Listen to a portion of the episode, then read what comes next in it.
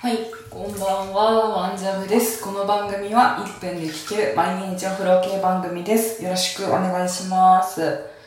今日はですね、一歩も外に出てないんですけど、あのー最近 Amazon プライムを契約しまして、せっかくなんで映画見ようと思って、えっ、と、ワンダー君は太陽っていう映画を見ました。えっ、と、ポッドキャスト番組、ポッドでっていうのをやられているミケランジェロさんっていう方からおすすめしてもらっていたんですけれども、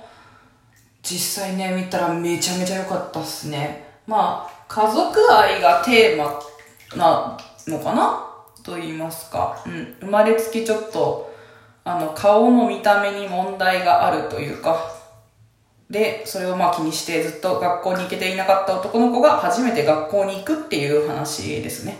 で、そこで友達ができたり、それからお姉ちゃんがいろいろ頑張ったりっていう話ですね。ぜひ見てください。